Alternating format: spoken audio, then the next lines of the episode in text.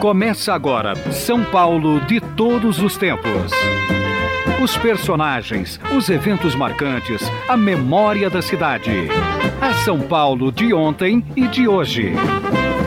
São Paulo de todos os tempos.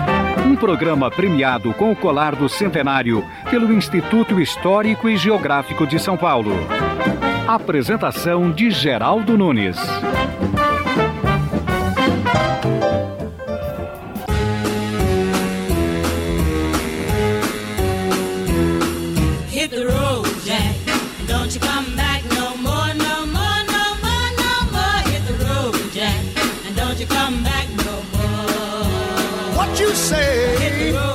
Estamos iniciando a segunda metade do São Paulo de todos os tempos, ouvindo mais uma canção de Ray Charles.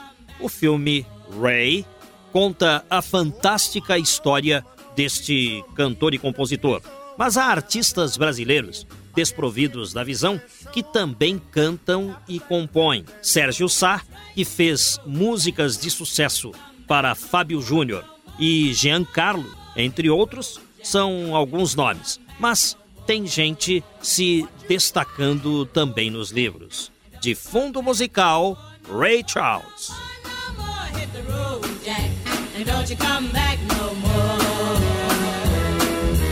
Baby, listen, baby, don't you treat me this away. Cause I'll be back on my feet someday. Don't care if you do. Nós já entrevistamos aqui no programa Dorina Novil, que foi a pessoa que iniciou a publicação de livros voltados para o deficiente visual. Agora, nós vamos continuar tratando desse assunto, recebendo aqui no estúdio Marquiano Charan Filho.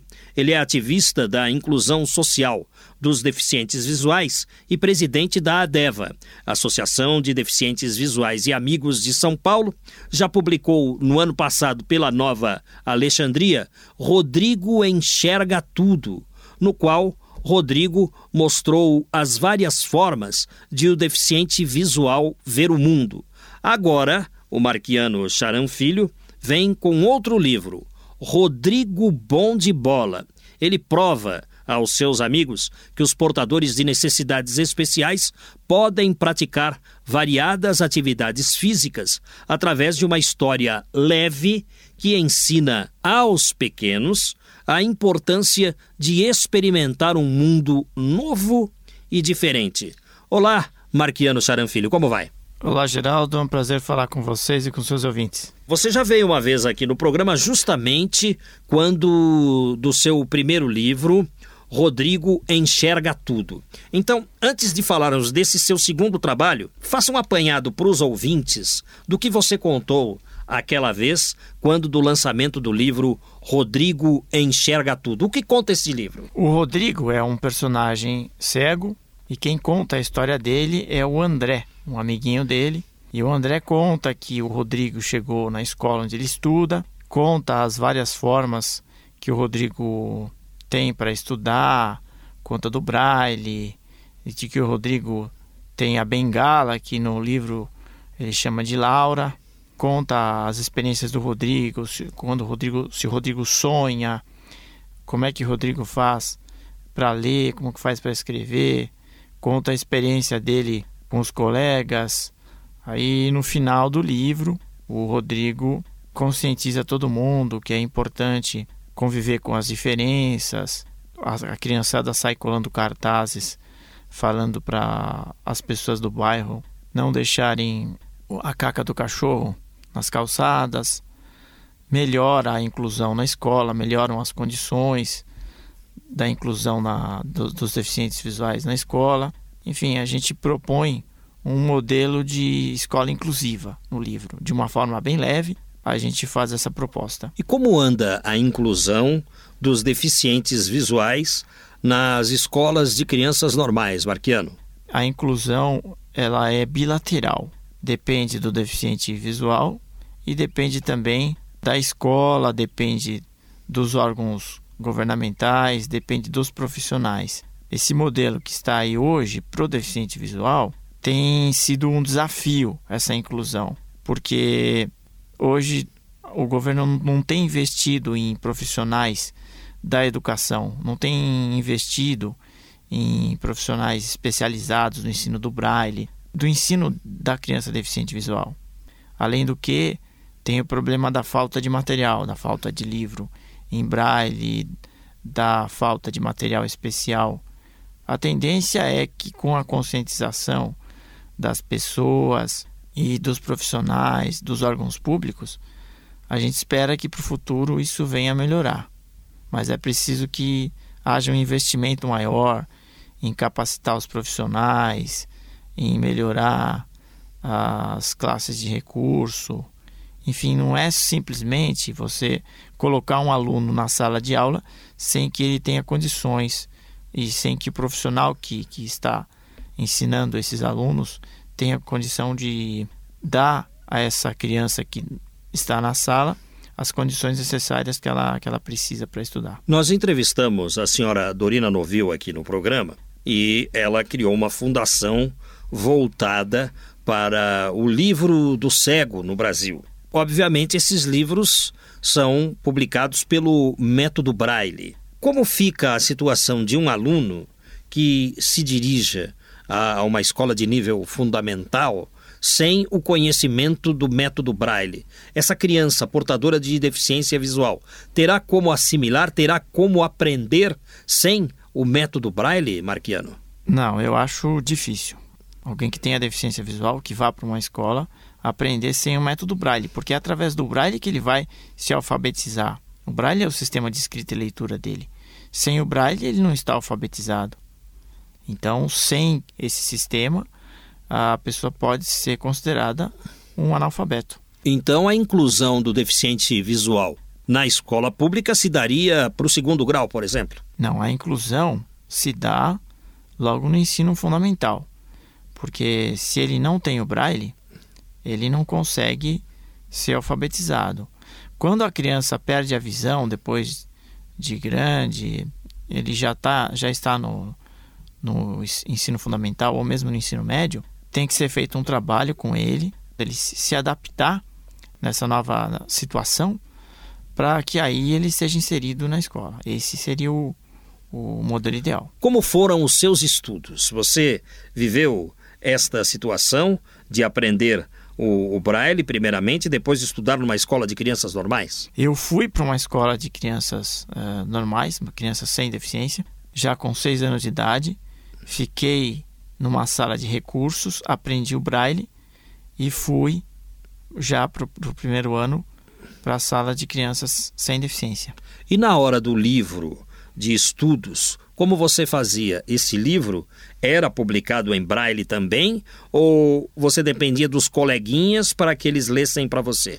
Quando eu estudei no, na primeira série, quem fazia a cartilha era a professora que ensinava braille. Mas nos outros anos tinha que esperar as entidades, no caso a Fundação ou a Biblioteca Braille, baterem os livros em braille. Às vezes demorava um pouco, às vezes os colegas tinham que ler para mim. E com relação aos seus coleguinhas, você acha que valeu a pena também? Valeu porque eles, tanto eu como eles, convivemos com a diferença. E a diferença enriquece. E na hora dos trabalhos escolares, você ia à casa deles ou eles iam até sua casa? Quando precisava, eu ia à casa deles. Quando precisava, eles iam até minha casa. Muitas vezes marcávamos encontros em bibliotecas, em outros lugares, e a gente procurava ir também. Nunca houve, por parte dos pais desses seus coleguinhas, qualquer restrição a você? Não, nunca houve nenhum.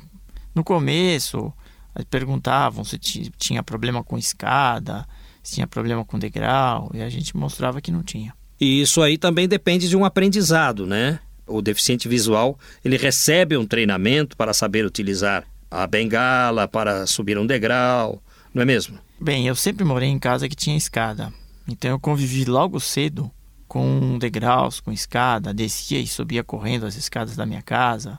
Então eu nunca tive problema com isso. Você nasceu deficiente visual? Eu nasci prematuro, de sete meses, e fui para a incubadora, onde eu adquiri a deficiência visual, mas isso desde bebê. Já publicou no ano passado o Marquiano pela Nova Alexandria, Rodrigo Enxerga Tudo. E este ano está saindo Rodrigo Bom de Bola.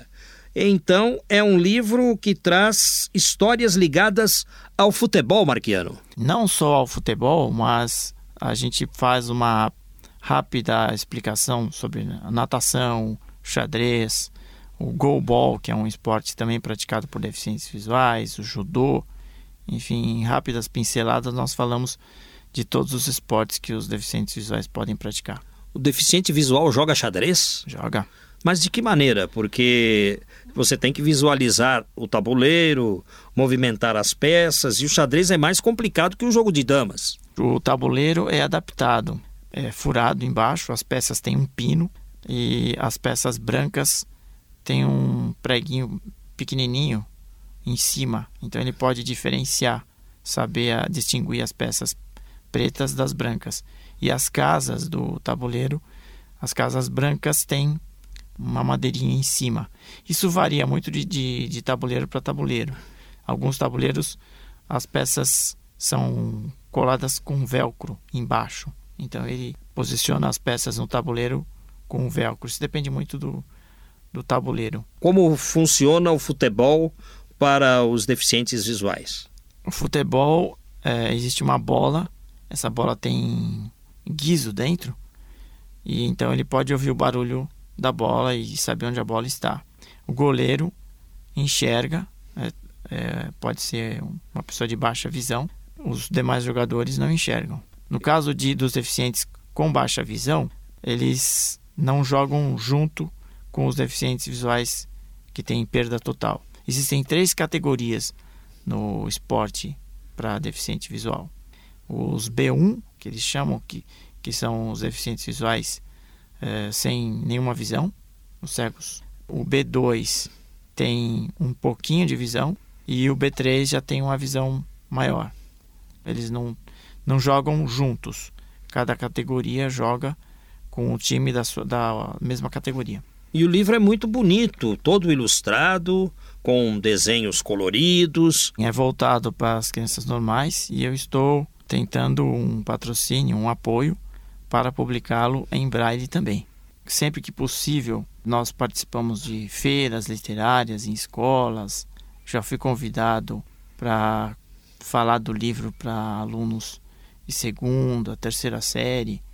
Acham muito interessante essa experiência de escrever. Os alunos, as crianças me perguntam como é que é escrever, como é que eu comecei a escrever. E realmente os alunos gostam muito quando conhecem o livro, gostam bastante. Vamos retomar o assunto futebol. Existem as quatro linhas do gramado, né? o meio-campo, a área, a grande área, a marca do pênalti, as traves. Como é que o deficiente visual entende que ele está se aproximando da grande área, que ele vai concluir, que ele pode fazer um gol? Como é que ele sabe quando ele marcou? No caso do futebol praticado por deficientes visuais, ele não é praticado num, num campo de gramado, ele é praticado em quadra, é o futebol de salão. Eu nunca soube de experiências de pessoas que jogassem futebol é, em gramado, com 11 geralmente. Tanto é que eu falo isso no livro. O goleiro vai guiando os jogadores. O goleiro ele assume um papel não só de pegar a bola, mas também de orientador no campo. Capitão do time mesmo. Exatamente. Olha, fulano, vai para a direita, fulano, tá, tem, tem adversário chegando mais, mais para a esquerda, enfim. Ele vai é, orientando todo o time. Existe o técnico que fica fora, como os outros técnicos, mas o goleiro ele vai falando o tempo inteiro. E o árbitro tem que enxergar, né? Sim, o árbitro tem que chegar. E o público tem que fazer silêncio para que os deficientes visuais ouçam a bola, como um jogo de tênis. Marquiano Charanfilho, você diz que gosta de futebol. Você acompanha narrações esportivas pelo rádio e também pela televisão? Acompanha dos dois modos. Qual o modo que você prefere? Eu prefiro no rádio porque a narração pelo rádio é mais completa.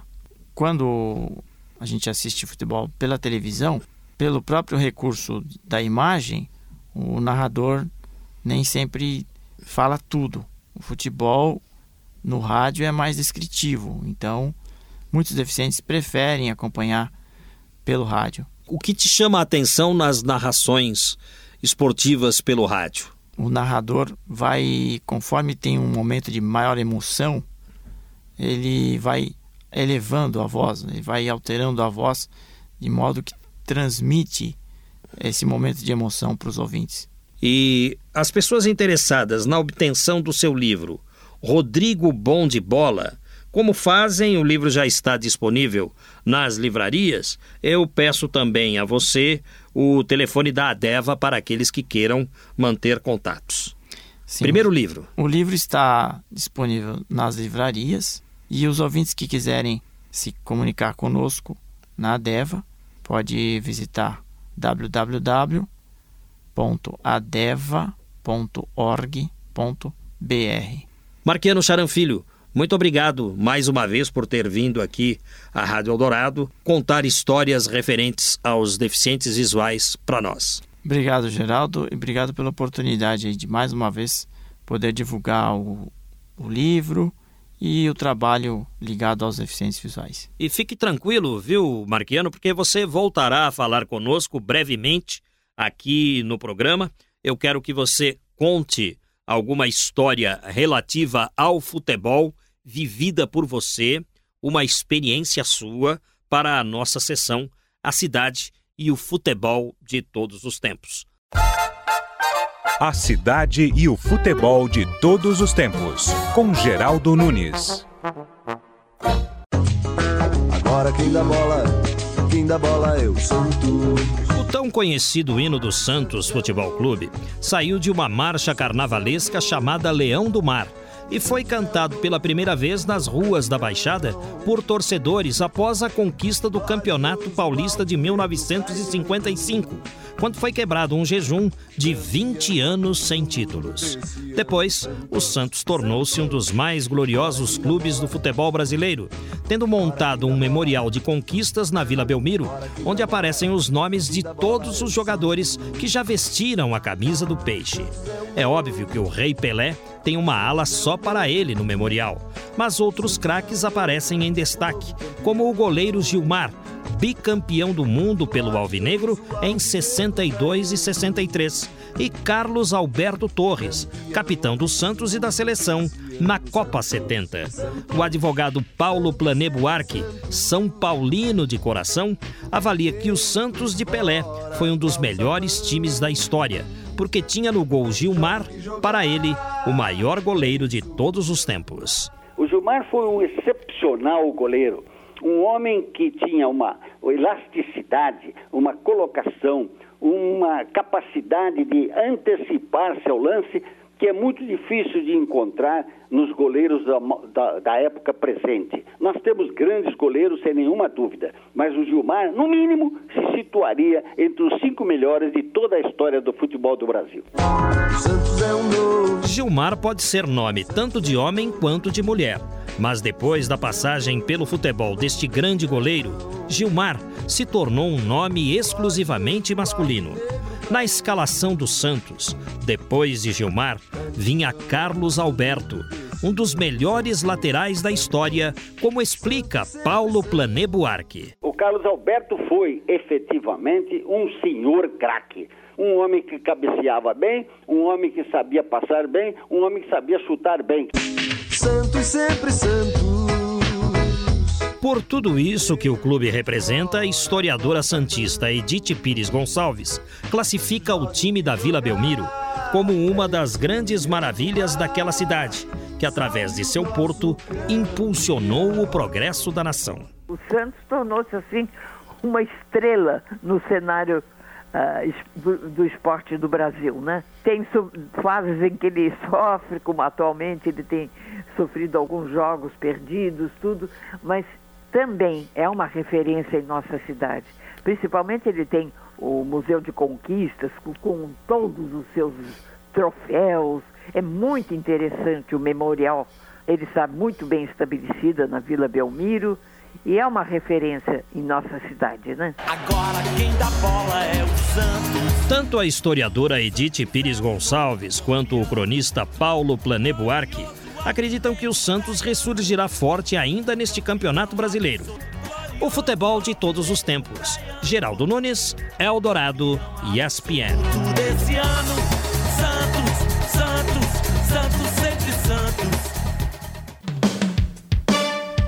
São Paulo de todos os tempos.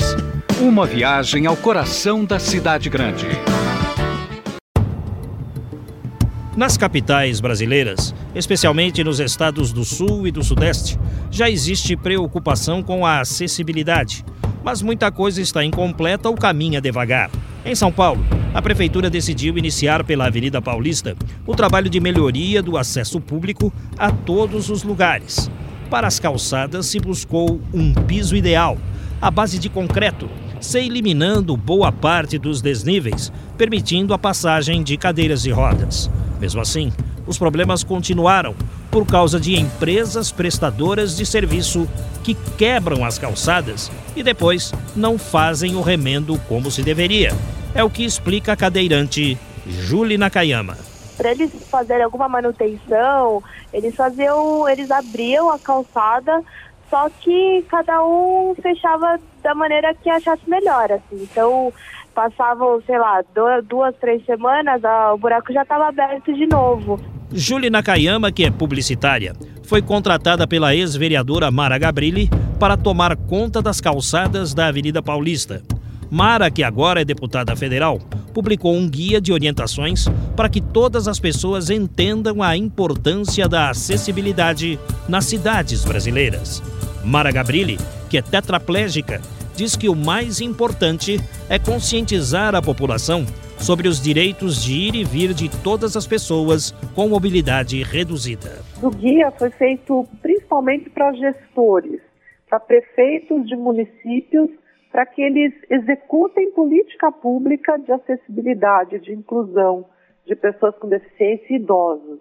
Então a gente fala de transporte, fala de saúde, fala de esporte, educação e infraestrutura da cidade, que é isso que a gente vem conversando, como as calçadas, que tudo é uma questão de conscientização. Então esse guia, ele tem essa função de trazer para esses prefeitos, para esses gestores é, municipais, a importância e como fazer acessibilidade, como ter desenho universal, mobilidade urbana, de uma forma que se contemple toda a população. Todos enfrentam dificuldades nas conduções, trens ou mesmo metrô lotados. Para quem tem uma deficiência, pequenos obstáculos se tornam grandes problemas, como conta a cadeirante Eliette Pereira, que pega ônibus todos os dias. E você tem que depender do motorista, do cobrador para te ajudar. E às vezes o ônibus está um pouco alto para você subir, mesmo com a, com a guia, aquela plataforma, né? Eu, às vezes, nem consigo colocar o cinto dentro do ônibus, porque não dá. Além de precisar da boa vontade dos motoristas e cobradores de ônibus, nem sempre tão atenciosos, Eliette necessita ainda da ajuda de funcionários do metrô para embarcar na estação Sé sempre lotada. A Secretaria Estadual dos Transportes Metropolitanos promete para o final de 2011 a adaptação de todas as estações do metrô, inclusive as da linha azul, com todo o tipo de acessibilidade. Mas o digitador Carlos Melo, que é paraplégico, alerta que houve um erro da companhia do metrô na aquisição das novas composições, como ele explica. É, eu saí do metrô, eu vi uma pessoa encostada na, na parede, eu desci uma rampa. Quando chegou no final da rampa, ele se aproximou de mim, estava armado e pediu para que eu, que eu seguisse com ele como se fossem amigos. Aí chegou uma certa altura, ele me colocou no chão e levou a cadeira embora dizendo que a cadeira ia ser levada para uma pessoa que precisava mais do que eu. Aí passou um rapaz, amigo meu, que era de lotação, né? Aí ele me viu sentado no chão e perguntou o que eu tava fazendo. Aí eu peguei e falei pra ele, ah, fui assaltado. Aí ele me pegou, me colocou na lotação dele e me levou até a delegacia. A É. polícia encontrou a sua cadeira de rodas? Não, nunca mais. A deputada federal Mara Gabrilli informa que esses problemas ocorrem porque há engenheiros e arquitetos que desconhecem o conceito do desenho universal que dá acessibilidade a todos. Desenho universal nada mais é do que um conceito que contempla a diversidade humana. Então, você imagine, por exemplo, um controle remoto feito com desenho universal. Qualquer pessoa consegue manuseá-lo, desde uma criança, um tetraplégico com pouca força no braço, uma pessoa com deficiência visual, tem facilidade para manusear esse controle remoto porque ele é feito com desenho universal. O arquiteto Eduardo Ronchetti concorda com a opinião de Mara Gabrilli, porque nas faculdades o assunto acessibilidade só agora começa a ser discutido. São poucas as faculdades e universidades que têm, por exemplo, na sua grade um curso de acessibilidade, né?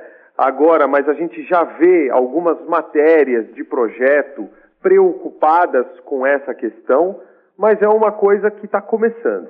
Não é, não é algo já que nós podemos dizer que chegamos numa situação ideal, não.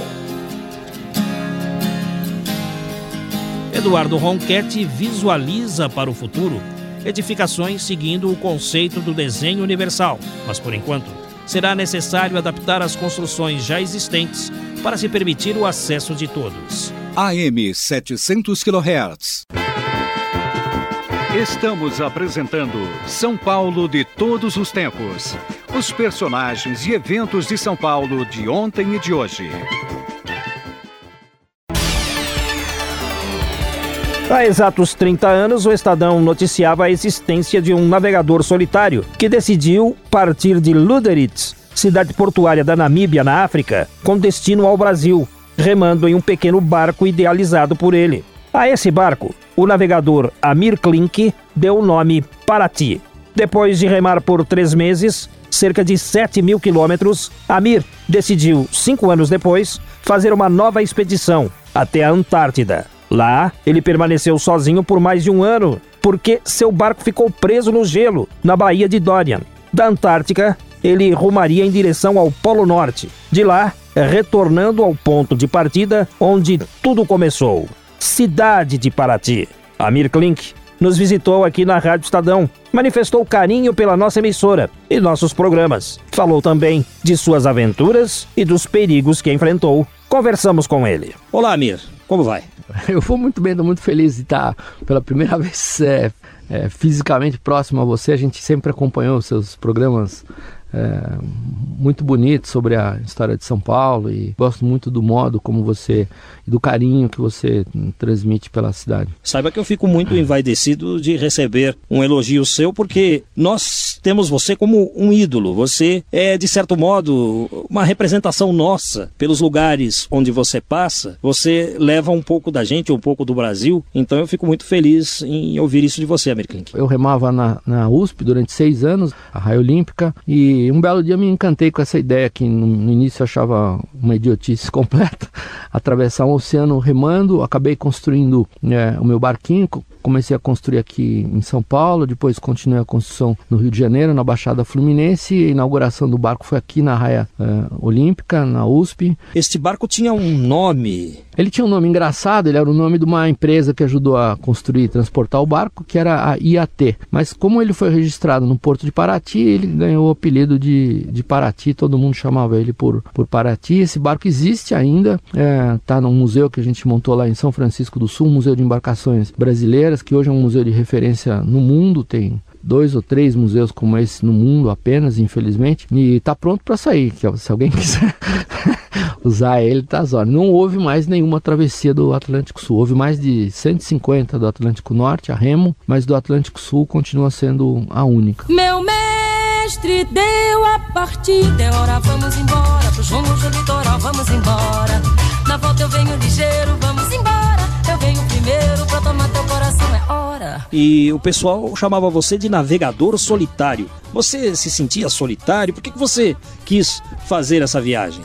Eu optei por fazer a viagem sozinho porque era tecnicamente muito mais fácil preparar a parte logística, porque era, era simplesmente mais, mais, mais simples hum, equipar o barco e sair sozinho. Eu sempre gostei da vela em solitário, é como se diz tecnicamente, mas eu nunca fui solitário.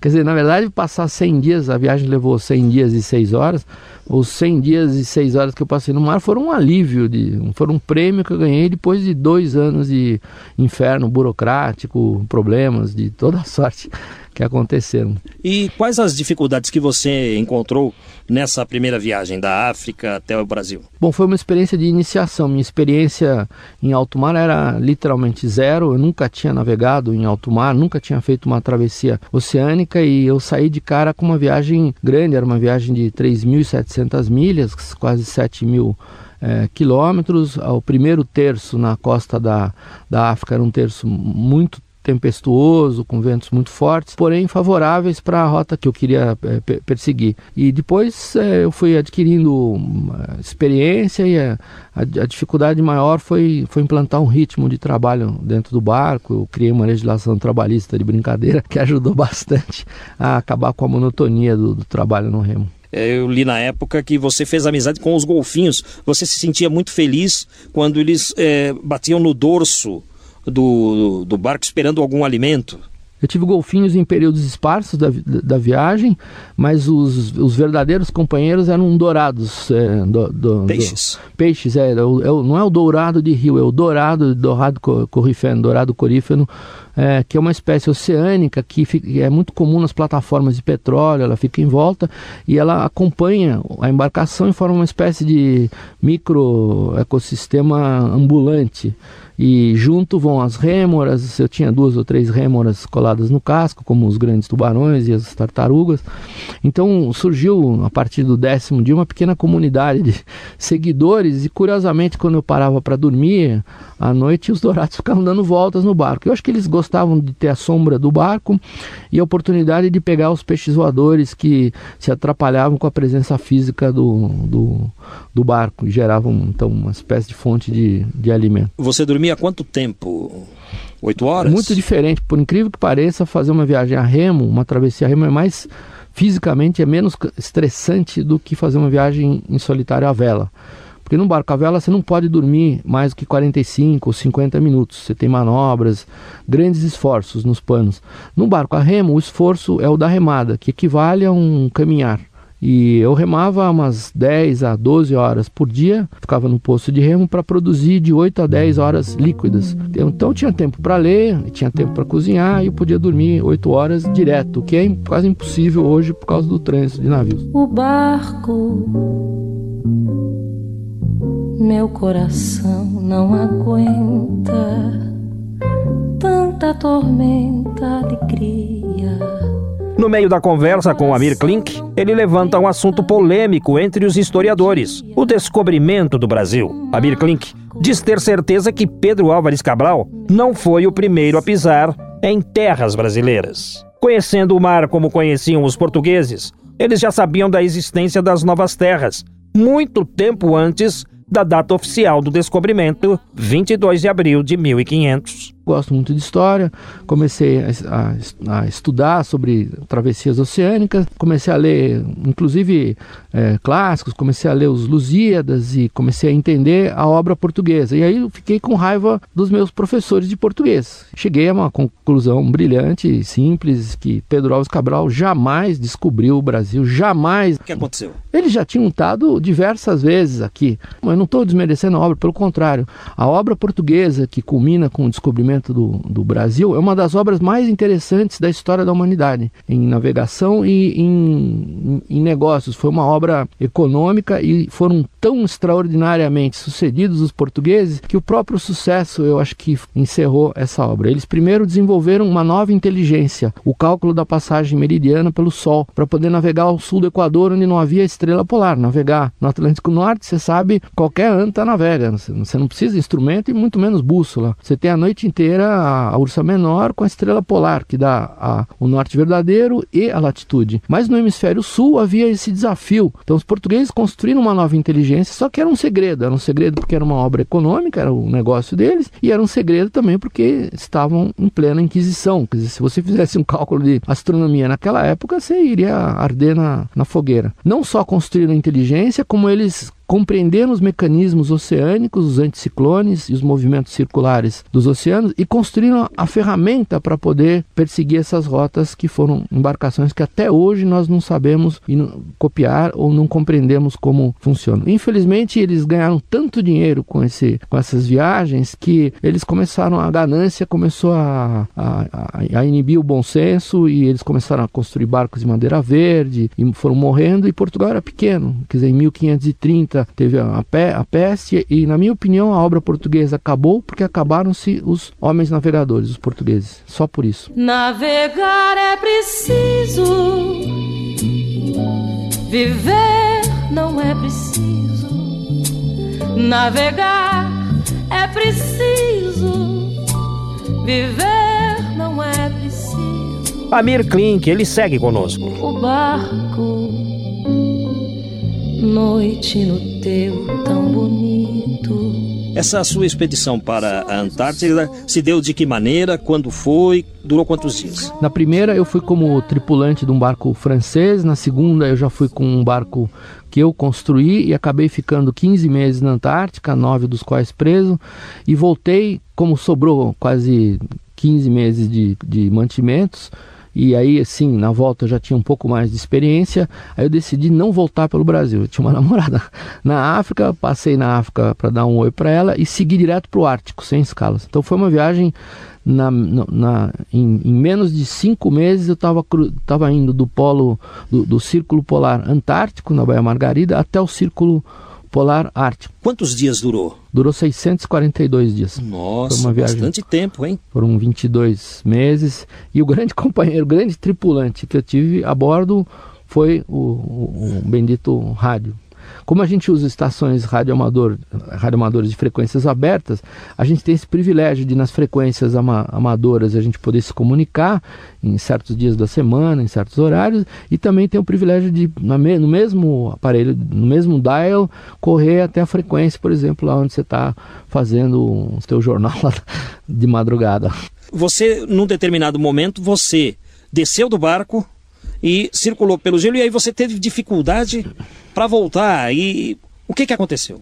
É, foi, foi, o único acidente sério, embora não parecesse um acidente. Eu estava encerrando a invernagem, quer dizer, eu tinha, chegado, eu tinha saído do Brasil em dezembro, cheguei na Antártica em janeiro, o barco congelou em março, em novembro o gelo desmanchou e eu consegui fazer a primeira saída. Eu fui visitar os americanos de Palmer Station. O primeiro barco que eu vi quando eu estava ainda na Baía Dorian foi um barco holandês. Eu fiquei tão eufórico quando eu vi esse barco, eu vi eles longe chegando. Foi o primeiro barco da segunda temporada na Antártica, do, do verão de despedida. E eu quis fazer uma homenagem, fazer um café brasileiro para eles. Mas era um desses dias em que eu já estava, sei lá, nove meses sem ver um ser humano. A gente fica um pouco relapso, as coisas estavam bagunçadas. Falei, meu Deus, eu não tenho água para fazer um café.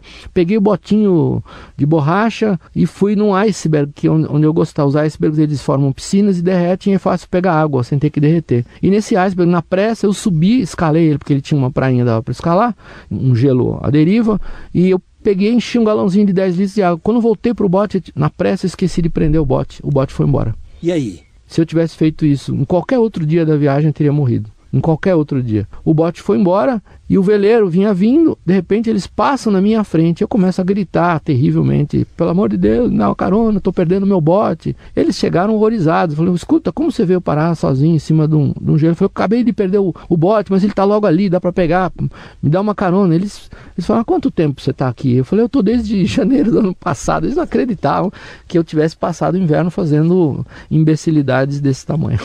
Aconteceu em que ano isso? Isso foi, eu fui para lá em 89, aconteceu em, eu acho que em 90. Amir Klink, muito obrigado pela entrevista, foram histórias muito interessantes e venha em outras oportunidades.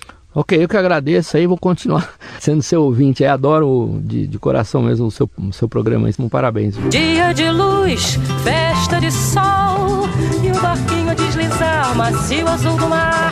Tudo é verão, o amor se faz num barquinho pelo mar. Desliza sem parar, sem intenção. Nossa canção vai saindo deste mar e o sol. Ouça agora de nosso arquivo digital aquilo que foi manchete através dos tempos em o estado de São Paulo. Sexta-feira, 26 de abril de 1974. Golpe militar derruba governo português. Spínola promete eleições livres e diretas. E o programa de hoje vai se encerrando. A todos, desde já, o nosso abraço.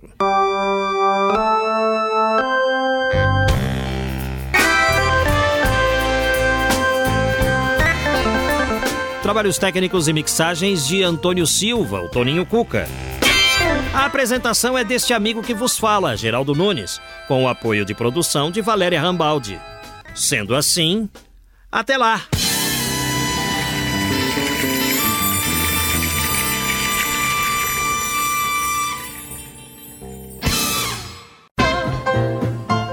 Estamos encerrando mais uma edição do programa São Paulo de Todos os Tempos.